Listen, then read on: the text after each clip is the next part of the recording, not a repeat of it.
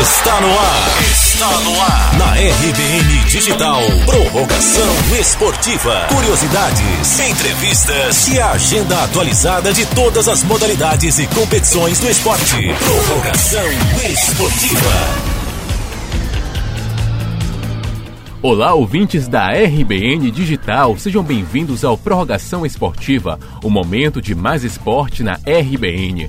Agora é David Sacramento com vocês e a pauta de hoje no quadro é a capoeira. Esporte, dança e uma das maiores expressões culturais do Brasil, que reúne elementos como a arte marcial, o esporte, a cultura popular, a dança e muita música.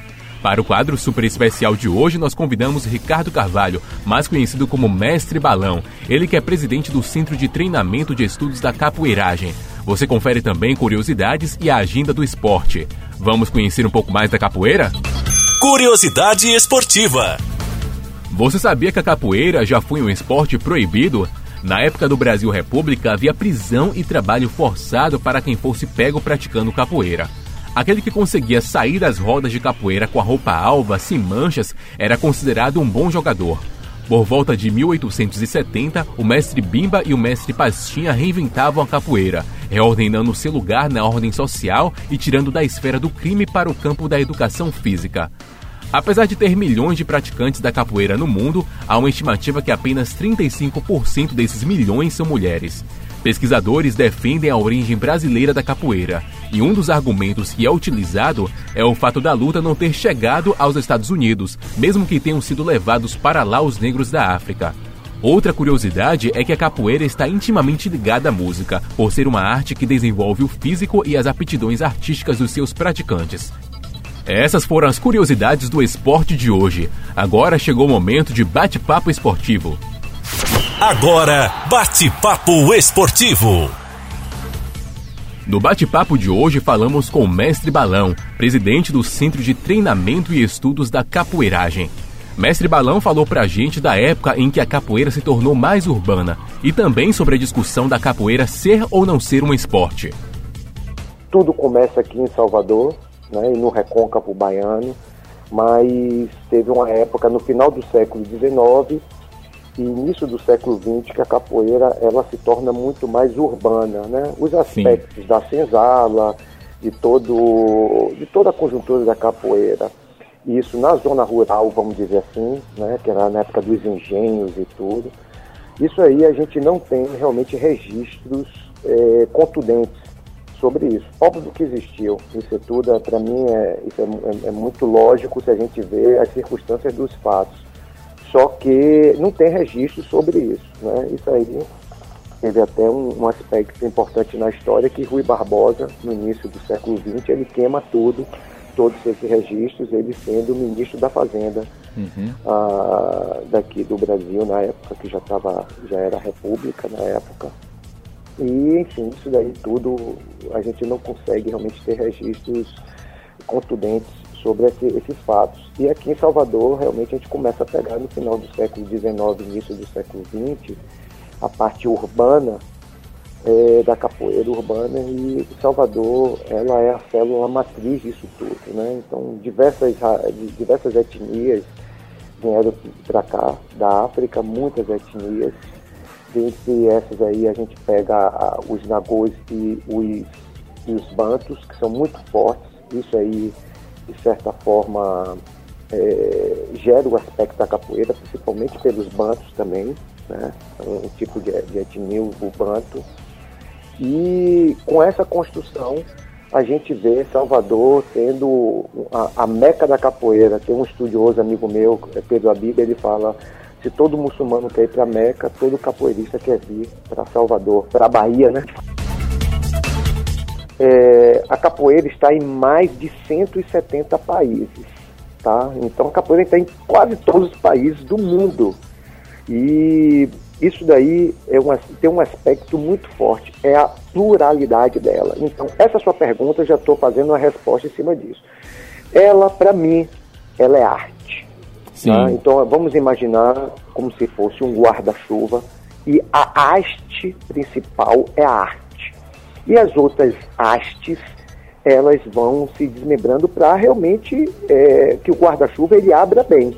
Então é necessário de todas essas hastes, essas outras hastes, para formar realmente o guarda-chuva ele está estruturado bem. Então tem a, tem a haste da esporte, tem a haste da educação, tem a haste da, do turismo, tem a haste da filosofia, antropologia, tem a haste da cultura fortíssima que eu acabei botando aí até esquecendo de falar logo do início. Então ela é isso tudo. Então ela, ela não é só esporte, ela também é esporte. Ela não é só cultura, ela também é cultura. Aproveitando o bate-papo, o mestre Balão deixou a gente a par de como funciona a graduação na capoeira e revelou que tem influência de outras artes marciais. Interessante, não é? Dessa eu não sabia. Vamos ouvir. Quando um atributo de toda essa perspectiva da capoeira vindo pela via esportiva, começa a ter influências de outras, de outras lutas, artes Sim. marciais mais antigas. E isso aí, óbvio, a, a capoeira, ela, ela não está alheia a essas, essas influências. Ao contrário, ela faz parte disso e influencia também, e muito hoje em dia. Quando eu falo aí dessa perspectiva da mundialização dela, a gente influencia outras culturas, como eu falei, do leste europeu, vários países. Aí daqui, a gente pode ver aqui pela Europa também, Estados Unidos, enfim. Essa parte da graduação, o mestre Bimba, ele é o primeiro a implantar isso, não através dessas graduações que ele tiver amarrada na cintura, mas sim através de lenços. O mestre, mestre Bimba usava lenços para graduar os alunos, uhum. tá? E isso daí, ele veio cada vez mais, isso se ampliando, a chegar a essa graduação de cintura que se assemelha mais com as artes, as artes marciais orientais, que são as faixas, né? Alguns grupos de capoeira, até aqui mesmo no, em Salvador, eles usaram faixas, né? Isso no passado, vamos dizer aí, década de 70.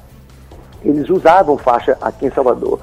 E ah, na época, na década de 70, a, a Confederação Brasileira de Pugilismo, onde a capoeira era vinculada nessa parte esportiva, eles usaram o sistema de graduação através de cordéis, cordãos, uhum. tá? que eles usaram muito as cores do Brasil, que é, a nossa escola usa até hoje, que é a verde, amarela, azul e branca.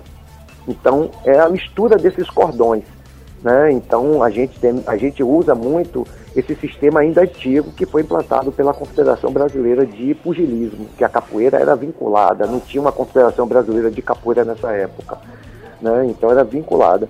Então esse sistema de graduação eu acho que é necessário. Eu, na minha, na minha visão, eu não pratico capoeira angola, eu não pratico capoeira regional. Eu sou proveniente dessas duas, que a gente hoje em dia chama de capoeira contemporânea. O mestre Balão também falou sobre o instituto que preside, o CTE Capoeiragem.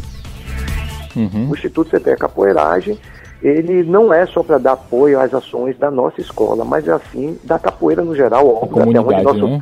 Em tudo. Então nós temos um projeto social chamado Capoeiragem Mirim, que é um projeto que esse ano ele completou 25 anos. Uhum. Tá? Então é um projeto que depois de 25 anos a gente foi aí, é, é, a gente conseguiu, vamos dizer assim, ser a, a, premiado, não, mas a palavra não é premiado, a gente conseguiu através da parte O reconhecimento, né? O reconhecimento, a gente a gente eh, conseguiu o, o patrocínio do governo do estado e da empresa ah, Braskem para esse projeto através de uma lei de incentivo. E esse foi o bate-papo do esporte de hoje. Eu gostei muito de fazer essa pauta. Agora chegou o momento de você ficar por dentro da agenda de um projeto que o mestre Balão desenvolve com jovens da comunidade. Esse projeto é chamado Capoeiragem Mirim. Vamos acompanhar. Agenda do Esporte. Agenda do Esporte. Que a gente tem um grande evento que a gente faz em dois em dois anos, que é chamado Festival Internacional de Capoeiragem. Vai ser em janeiro, eu convido todos vocês, de 29 do 1 a 2 do 2, nós encerramos com uma grande manifestação na festa de Emanjá, a gente vai fazer um teatro de rua. Nossa instituição, juntamente com a instituição do mestre Tony Matéria, que é um grande cantor, um grande mestre de capoeira, então, é o Festival Internacional, que são quatro dias de evento, né? esse ano cinco, próximo ano cinco anos, é quarta, quinta, sexta, sábado domingo, cinco, cinco dias.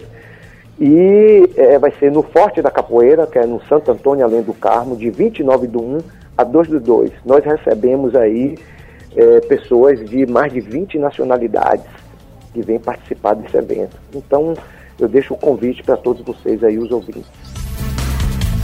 Daí, tá mestre Balão deixando a agenda do esporte pra gente. E esse foi o Prorrogação Esportiva de hoje. Semana que vem tem mais esporte aqui na RBN Digital. Obrigado pela companhia e também por sua audiência. Valeu e um forte abraço. Esse foi o quadro Prorrogação Esportiva. Prorrogação Esportiva.